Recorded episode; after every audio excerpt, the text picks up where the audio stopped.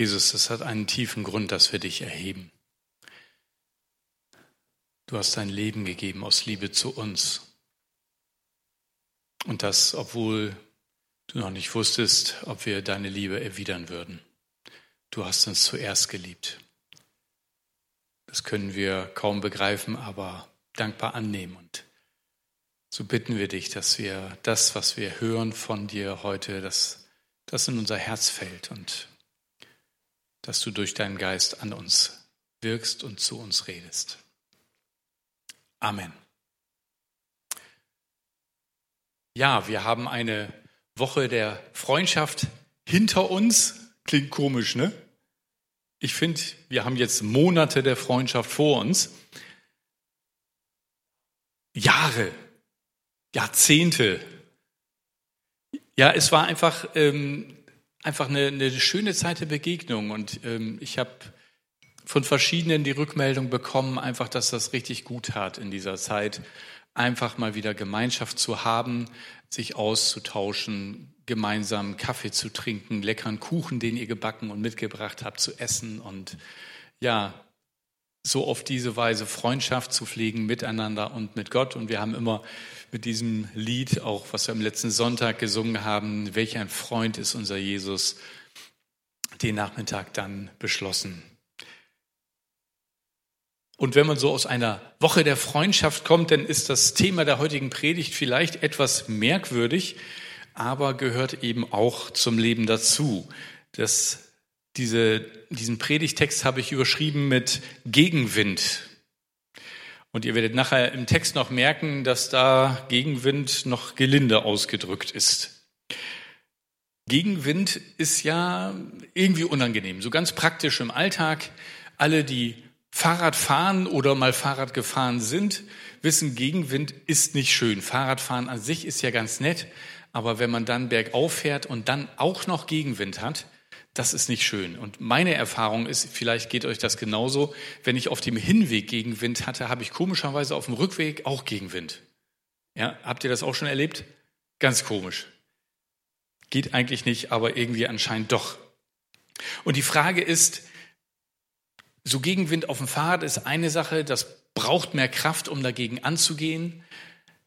Aber wir haben ja auch manchmal Gegenwind so ganz normal in unserem Leben, im Alltag. Wenn jemand anderer Meinung ist als wir, wenn jemand gegen uns aufsteht, wenn jemand vielleicht auch überzieht mit der Kritik an mir. Wie gehe ich mit Gegenwind um?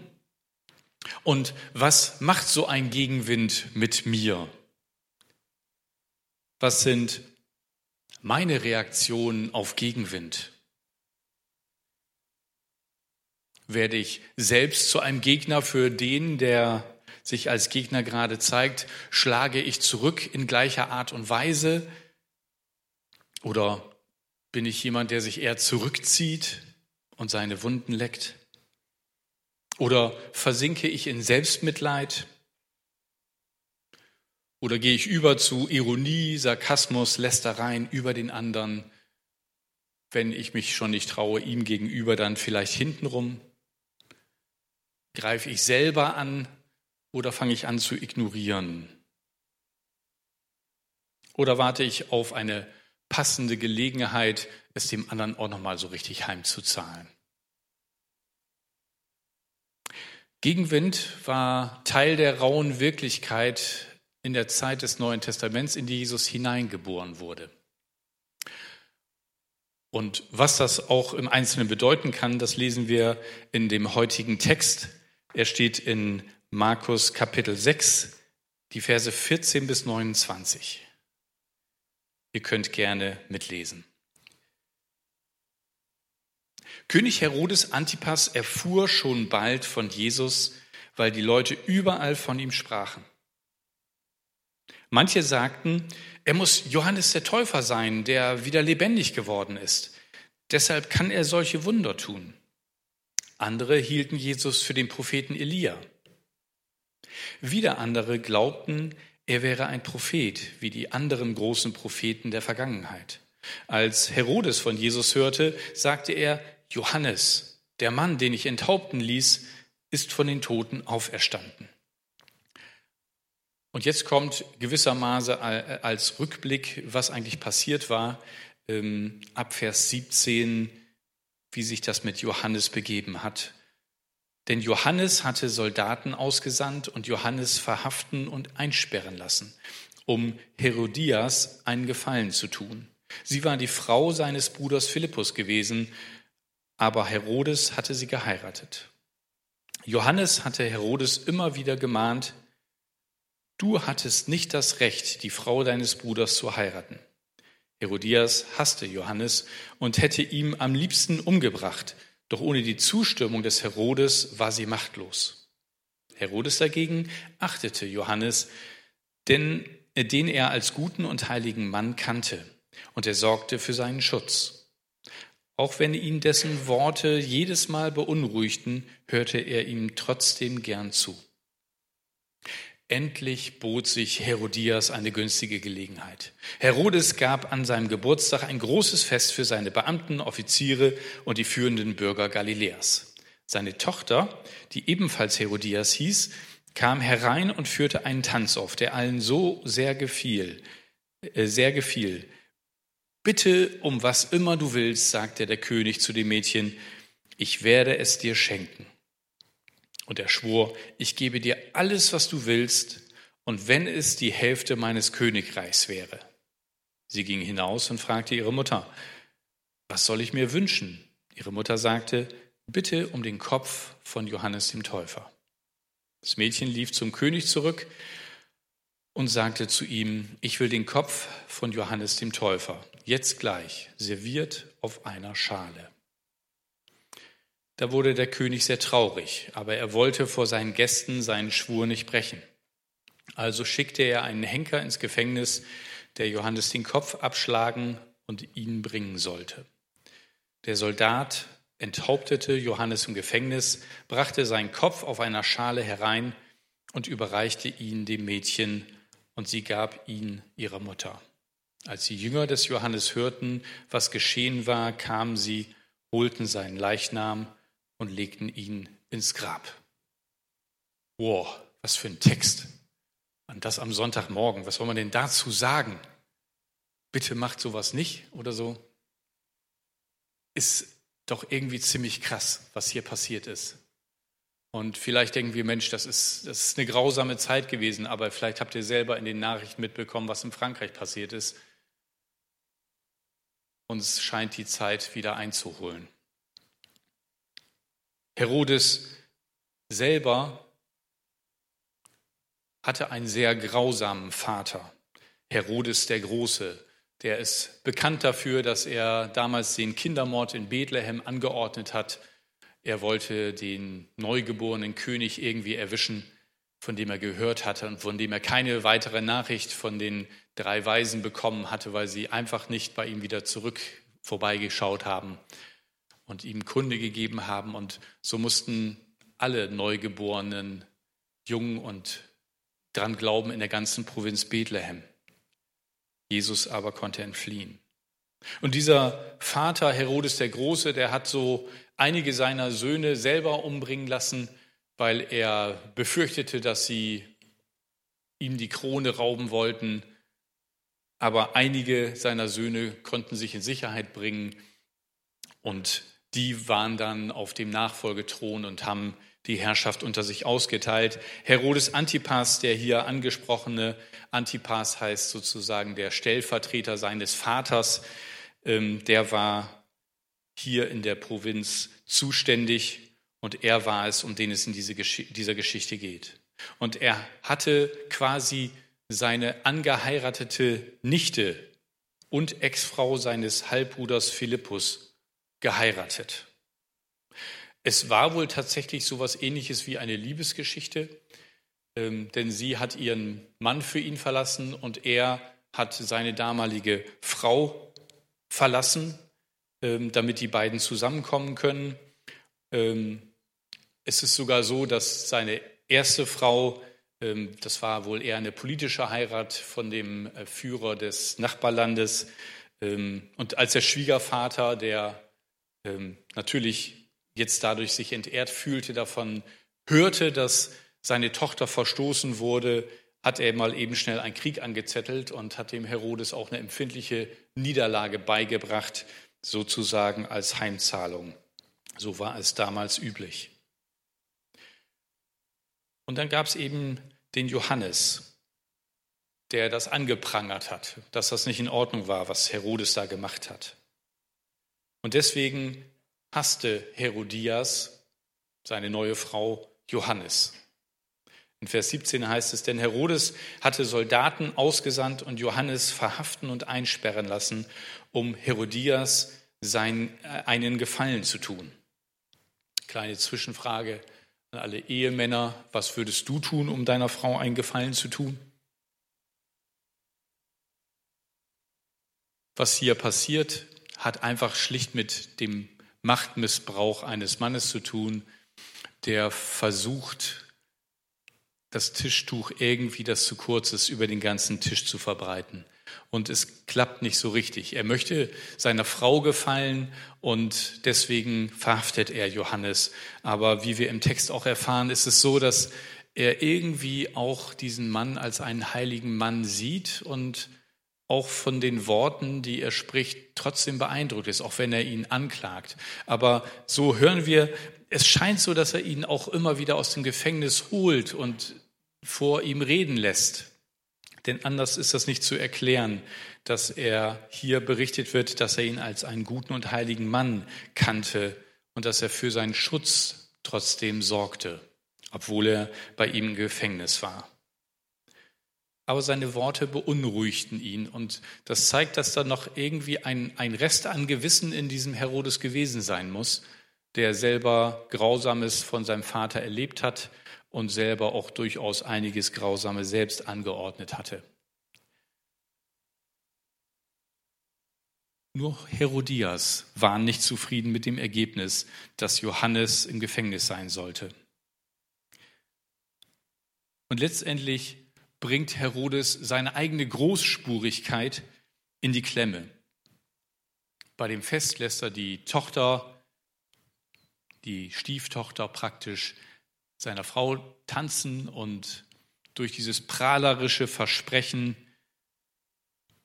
bringt er sich selber in eine schwierige Situation. Er hatte nicht damit gerechnet, dass indirekt seine neue Frau diese Chance nutzen würde oder vielleicht geradezu darauf gewartet hatte, endlich dem Johannes den Garaus zu machen, damit er nicht weiter in das Gewissen seines ihres Mannes hineinsprechen konnte. Und jetzt war er in der Klemme. Sollte er sein Versprechen brechen und sagen, hey, das war mir so auf Materie bezogen und nicht auf Menschen, dann würde er eigentlich sich selber in Schwierigkeiten bringen und wäre sich gewiss, dass seine Frau ihm anschließend böse ist und gleichzeitig wüsste er, dass es auch so ein bisschen an, seinem, an seiner Ehre kratzen würde und zeigen würde, als wäre seine Macht eingeschränkt, als hätte ein Gefangener Macht über ihn durch das, was er sagt. Und er wäre zu zimperlich und zu gewissenhaft, diesen Mord auszuführen. Und darum bleibt er bei seinem Wort, auch wenn er es nicht gerne getan hat, und erfüllt diesen Wunsch. Herodes war einfach zu sehr ein Machtmensch und seine Macht wollte unbedingt erhalten. Und so entscheidet er sich dafür, Johannes letztendlich köpfen zu lassen. Ob er danach gut schlafen konnte, ist nicht überliefert. Denn Herodes war in Rom ausgebildet und durchaus mit dem griechischen Gedanken gut vertraut und als solcher auch empfindlich dafür, dass das Schicksal zurückschlagen könnte und das Schicksal schlug in der griechischen Götterwelt zurück, wenn man ähm, gute Menschen getötet hatte. Und insofern war das schon auch eine Sache, die für ihn nicht ganz einfach war. Aber wie er geschlafen hat, ob er geschlafen hat, das ist uns nicht überliefert. Johannes musste sterben, muss man eigentlich so ganz nüchtern feststellen, weil er sein Kopf als Siegestrophäe eines palasteigenen Let's Dance-Wettbewerbs gebraucht wurde. Makaber, aber das konnte zur Zeit Jesu eben passieren, wenn jemand sich mutig zum Glauben bekannte. Johannes hörte nicht auf, Umkehr zu Gott zu predigen, auch als der Gegenwind bei ihm zunahm und als er sogar letztendlich dafür ins Gefängnis geworfen wurde. Er hat nicht gesagt, ah, wollen die Lage mal nicht verschärfen, wer weiß, was hier noch sonst kommen wird, lieber mal im Gefängnis die Klappe halten und vielleicht geht es mir dann so wie Josef, dass ich irgendwann wieder rauskomme. Josef, der den Traum gehabt hat und dann sogar ähm, letztendlich von dem Pharao erhöht wurde. Nein, er wusste, sein Auftrag war Umkehr zu predigen und der Wegbereiter für Jesus zu sein. Und da hat er die Person nicht angesehen. Es war ihm egal, ob das ein Tagelöhner war, der vor ihm stand, oder ob das ein Schriftgelehrter oder Pharisäer war, ein Soldat der Besatzungsmacht oder der König selbst. Den Königstitel hatte übrigens Herodes nicht. Er hätte ihn gerne gehabt. Er wurde ihm versprochen, aber nie verliehen. Nur das Volk nannte ihn so, weil er als solcher eigentlich gelebt hat. Johannes hat an seinem Glauben festgehalten und auch an seinem Mut, sich zu Gott zu bekennen. Und die Frage für uns heute ist, was überwiegt in mir? Und ich glaube, keiner von uns ist in so einer extremen Situation wie Johannes hier. Und trotzdem stellt sich die Frage, was überwiegt in mir? Gottesfurcht oder Menschenfurcht? Gottesfurcht meint ja nicht Angst vor Gott zu haben, sondern das ist eigentlich ein Zeichen einer Gottesbeziehung. Gottesfurcht wird in der Bibel nicht als Furcht im Sinne des Schreckens oder ängstlichen Eingeschüchternseins verstanden, sondern sie führt uns dazu, Gottes Gebote ernst zu nehmen. Und sie wird als Anfang der Weisheit verstanden. In Sprüche 1, Vers 7 heißt es, die Furcht des Herrn ist der Anfang der Erkenntnis. Die Toren verachten Weisheit und Zucht. Und was meint das ganz praktisch? Ganz klar, wenn wir erkennen, dass es einen Gott gibt, dann ist das nicht mehr weit entfernt davon, dass uns klar wird, wenn es einen Gott gibt, ist er wahrscheinlich mächtiger als ich.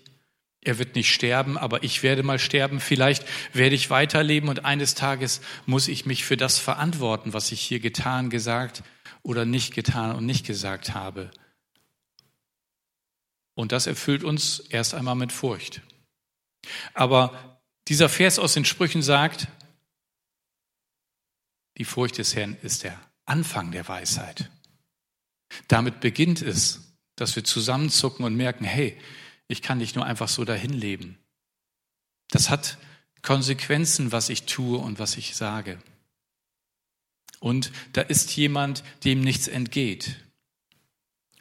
Aber es geht nicht darum, dass das unsere gesamte Beziehung zu Gott ausmacht, dass wir nur in Furcht vor ihm zittern, sondern es geht weiter. In 1. Johannes 4, Vers 18 heißt es, und Birgit hatte es vorhin auch im Lobpreis schon zitiert, Furcht ist nicht in der Liebe, sondern die vollkommene Liebe treibt die Furcht aus. Und Gott hat es uns so einfach gemacht, als er Jesus geschickt hat der uns ganz nahe gekommen ist, der den Menschen damals nahe gekommen ist und der dir und mir genauso nahe kommen möchte. Und der gezeigt hat, was Gott bereit ist zu geben und wie klein er sich macht, damit wir keine Furcht mehr vor ihm haben. Deswegen ist er als Baby in der Krippe auf diese Welt geboren. Hat irgendjemand von euch schon mal Angst vor einem Baby gehabt? Ja? Ich nicht. Vor dem Schreien. Okay. Okay. Ich dachte schon. Wir haben noch nachher Zeit für Gespräche, also. Also, so ein Baby, es ist immer wieder spannend zu sehen. Also bei uns war es natürlich bei unseren Kindern auch so, aber jetzt, wenn so bei uns am Haus vorne ähm, Mütter mit dem Kinderwagen vorbeigehen und dann irgendwie jemand entgegenkommt und sofort der Blick in den Kinderwagen. Und das ist irgendwie, das zieht so magisch an. Ja, und man muss das unbedingt sehen und man, man erinnert sich zurück, bei, wie das bei ihm selber war. Und dann ist man sofort im Gespräch. Ja, so ein, so ein wehrloses kleines Baby. Das ist Gott geworden, damit es uns zu ihm hinzieht. damit wir erkennen, wie unglaublich nahbar er sein möchte für uns. Und dass er bereit ist, alles, was an, an Macht ihm zusteht, dass er bereit ist, das zur Seite zu legen, einfach nur, um uns nahe zu sein. Das ist der Gott, an den wir glauben. Das ist der Gott, der sich in Jesus gezeigt hat. Und deswegen treibt die Liebe die Furcht aus. Ja, am Anfang denken wir, oh Gott, uh, und dann gucken wir und im Alten Testament wirkt das alles sehr grausam, was da passiert. Gottes Wesen zeigt sich in Jesus. Er ist bereit, uns so nahe zu kommen, dass wir schon auf der anderen Seite vom Pferd kippen und nicht mehr glauben können, dass das Gott ist. Aber er hat sich gezeigt, dass er Gott ist. Und zwar überraschenderweise nicht von seiner Machtseite, sondern von seiner Liebesseite, indem er bereit war, aus Liebe für uns zu sterben. Und dann zeigt Gott seine Macht, dass er ihn auferweckt von den Toten. Und uns sagt, ey, der Tod hat nicht das letzte Wort. Für dich auch nicht, wenn du ihm vertraust. Furcht ist nicht in der Liebe, sondern die vollkommene Liebe treibt die Furcht aus. Und deswegen ist es so wichtig, dass wir diese Gottesfurcht als Beginn verstehen, aber nicht als Ziel meiner Beziehung zu Gott. Aber wisst ihr, wenn wir diese Gottesfurcht nicht an irgendeiner Stelle mal erlebt haben, dann gibt es meistens etwas anderes, was sich unbemerkt oder vielleicht sogar bemerkt bei uns eingeschlichen hat, nämlich Menschenfurcht. Weil wir als Menschen fürchten immer irgendetwas oder bestimmte Situationen. Und das Schlimme ist, dass die Furcht nicht nur in dem Moment Macht über uns hat, sondern dass Furcht sogar ein Glaube ist. Wusstet ihr das? Furcht ist ein Glaube. Ihr glaubt der Furcht in dem Moment mehr als euch selbst oder Gott. Wenn ihr Menschen fürchtet, dann verändert ihr euer Verhalten so, dass ihr euch nicht mehr so doll fürchten müsst. Ganz banales Beispiel. Wenn ihr die Kritik eurer Nachbarn fürchtet, dann schaut ihr, dass morgens die Rollläden rechtzeitig oben sind, damit sie nicht denken, dass ihr Langschläfer seid oder faule Leute oder sowas. Ja? Ich weiß nicht, ob euch das so geht oder ob ihr da äh, andere Punkte habt, aber ähm, immer wieder, und ich habe das auch selber von meinen Eltern, glaube ich, auch schon gehört, ähm, was denken denn die Nachbarn? Kennt ihr den Satz? Das ist ein Zeichen von Menschenfurcht. Das ist doch nicht entscheidend, was sie denken. Es ist doch eigentlich entscheidend, was Gott über mich denkt. Aber wenn wir sagen, was denken denn die anderen oder die Nachbarn oder wer auch immer, heißt das, dass wir ihre Wertigkeit als so wichtig sehen, dass wir unser Leben danach ausrichten müssen. Und das ist oft nicht das, was Gott eigentlich möchte. Wenn wir vor Menschen Furcht haben, dann fürchten wir uns auch davor, was sie vielleicht sagen könnten, wenn wir sagen, dass wir in Gottesdienst gehen oder dass wir an Jesus glauben und dass wir die Schöpfung als wunderbares Geschenk Gottes sehen.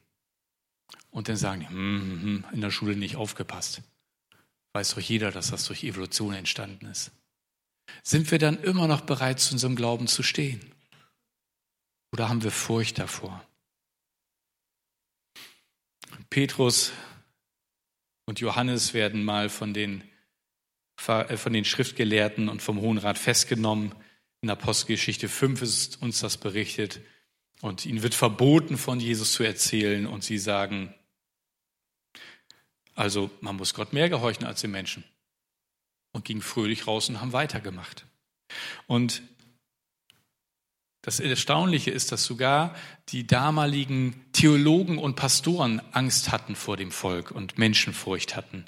Dann heißt es ein paar Verse davor, denn sie fürchteten sich vor dem Volk, dass sie gesteinigt werden würden, wenn sie zu streng mit Petrus und Johannes umgehen würden, weil nämlich inzwischen der Heilige Geist gekommen war und die ganzen Jünger bei dem Volk hoch angesehen waren. Und wisst ihr, die Frage ist ja, wie geht es uns heute damit? verhindert meine Furcht vor Menschen, dass ich meine Liebe zu Jesus weitersage. Wisst ihr, Menschenfurcht kann sich oft gut verstecken, auch hinter guten Gründen und Argumenten. Jemand hat mal gesagt, ähm, unser Gehirn arbeitet am schnellsten, wenn wir Ausreden suchen. Kennt ihr das? Ja. Also wenn irgendwie eine Aufgabe dran ist und noch Freiwillige gesucht werden, dann zack, fällt mir ein, dass ich irgendwie noch ganz dringend mein Auto waschen muss oder so. Das ist schon komisch. Aber manchmal kommen wir auch unserer Menschenfurcht gar nicht so auf die Schliche. Ich habe das selber schon erzählt, weil ich das so ähm, bei mir auch nicht vermutet hätte. Ich bin eigentlich nicht so ein furchtsamer Mensch und ich kann auch irgendwie äh, mitten in der Stadt eine Predigt halten oder Sachen machen, die anderen Leuten vielleicht peinlich sind. Ähm, da habe ich keine Furcht vor. Und trotzdem habe ich das an einer Stelle gemerkt, nämlich als ich mich hier habe taufen lassen vor einigen Jahren und im Vorfeld gemerkt habe, der eigentliche Grund war kein theologischer, dass ich das anders gesehen hätte. Das war mir schon zehn Jahre vorher klar, dass eigentlich die Glaubenstaufe das ist, was wir in der Bibel finden und wir ja auch als Gemeinde praktizieren. Nur hatte ich mir das alles schön zurechtgelegt, dass ich ja als Kind getauft war und mein Vater und meine Mutter, die das damals so gesehen haben, auch nicht verunehren wollte an der Stelle und deswegen jetzt nicht meiner Erkenntnis folgend mich als Erwachsener taufen lassen wollte und damit auch sagen wollte, dass meine Kindertaufe keine Bedeutung hat. Das war eine schöne Zurechtlegung dessen, warum ich das nicht wollte. Aber ich bin dann drauf gekommen, dass das eigentlich nur eine Ausrede war. Ich habe gemerkt, eigentlich ist dir das nur peinlich und unangenehm, dass du als Pastor, der hier schon einige Jahre in der Gemeinde tätig ist, in deinem hohen Alter noch nicht schlau genug warst, das zu erkennen und dass es vielleicht ein Gerede von manchen Leuten gibt, die dann sagen, was, jetzt lässt er sich taufen? Hat er das vorher nicht richtig studiert oder so? Wie geht das? Das war Menschenfurcht. Und als mir das klar geworden ist, habe ich gedacht, okay, da gibt es nur einen Weg, diese Menschenfurcht zu bekämpfen, nämlich bekennen, öffentlich dazu stehen und damit auch dieser Menschenfurcht abzusagen. Und wisst ihr, ich weiß nicht, wo sich das bei euch versteckt, wo ihr vielleicht Furcht vor Menschen habt. Aber ich kann euch eins sagen, das ist keine Freiheit. Freiheit ist da, wo wir fröhlich uns zu Gott bekennen, wo wir merken, dass wir nicht aufgefressen werden, wo wir merken, dass Gott uns in dem Moment auch die richtigen Worte gibt und wo er uns Freude durch seinen Geist gibt, wenn wir zu ihm stehen, öffentlich. Und die Frage ist, wie geht dir es damit? Und damit komme ich zum Anfang unseres Textes zurück. Denn da geht es eigentlich um die Frage, wer ist eigentlich Jesus? Manche sagten, es muss Johannes der Täufer sein, der lebendig geworden ist. Andere sagten, das ist Elia oder ein anderer der großen Propheten. Und wisst ihr, die entscheidende Frage für dich und mich ist, wer ist Jesus für dich? Ist er nur ein Weisheitslehrer, ein Prophet, einer, der Gutes getan hat? Oder ist er tatsächlich der Sohn des lebendigen Gottes? Der, den wir einmal sehen werden, wenn wir unser Leben ihm anvertraut haben. Der, der uns einmal fragen werden wird, hast du anderen von mir und meiner Liebe zu ihnen weitererzählt? Und da geht es nicht um Druck machen oder um Angst machen, sondern es geht darum, die Freude nicht zu verpassen. Dann sagen zu dürfen, ja, hab ich. Und guck mal, wer alles mitgekommen ist. Wollen wir das nicht? Wollen wir nicht mit ganz vielen Menschen oben im Himmel ankommen und uns gemeinsam daran freuen, dass das wahr ist, was wir hier geglaubt haben? Und wenn das unser Erkenntnis ist, dass Jesus der Auferstandene ist, den wir einmal sehen werden und dass er alles gegeben hat für dein und mein Leben, damit wir gerettet werden. Wie können wir ihm dann weniger als alles geben? Und darum möchte ich euch ermutigen. Steht zu Jesus. Und es wird mit dir und mir nicht so gehen wie mit Johannes hier. Wir werden nicht geköpft werden. Wir dürfen in einer Zeit leben und in einem Land leben, wo wir fröhlich von Jesus weitersagen können. Lasst uns das nutzen. Und lasst uns kreativ werden. Jetzt in der Zeit, wo so vieles nicht so möglich ist und wo wir nur über Livestream manchmal verbunden sind und auch hier uns nur eingeschränkt treffen können. Hey, bei uns gibt es doch Handys, Telefone und wir können sogar per Videotelefon einander anrufen und begegnen und können das weitersagen. Und lasst uns da kreativ werden und immer wieder neue Wege finden, den Menschen die frohe Botschaft zu bringen. Und vielleicht merkst du, bei mir ist das so ein bisschen abgeflaut und die Liebe ist ein bisschen kälter geworden und ich gucke doch ein bisschen mehr auf die Reaktion der Leute als auf das, was Jesus für mich getan hat dann lade ich dich ein, jetzt einen Neuanfang zu machen und das auch Jesus hinzulegen und ihm zu sagen, füll mich neu mit deiner Liebe. Ich will weiter sagen, dass du nicht nur mich liebst, sondern auch die Menschen um mich herum. Ich lade euch ein, das Gebet im Herzen mitzubeten, das ich jetzt bete und auch in der Zeit danach, wenn wir ein Instrumental hören, übrigens über die erstaunliche Gnade, Amazing Grace,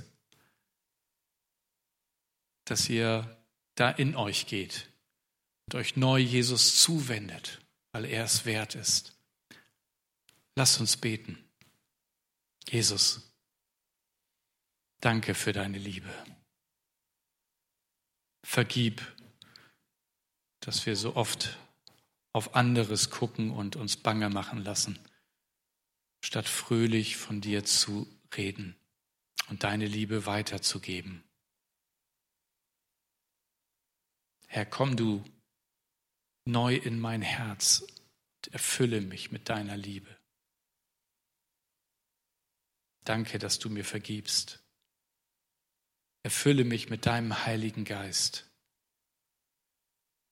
Gib mir Freude und Kraft und den Mut, von dir weiterzusagen. Und lass mich die Erfahrung machen, dass ich nirgends alleine bin, weil du gesagt hast, du bist bei uns an jedem Tag bis ans Ende der Welt. Danke dafür. Amen.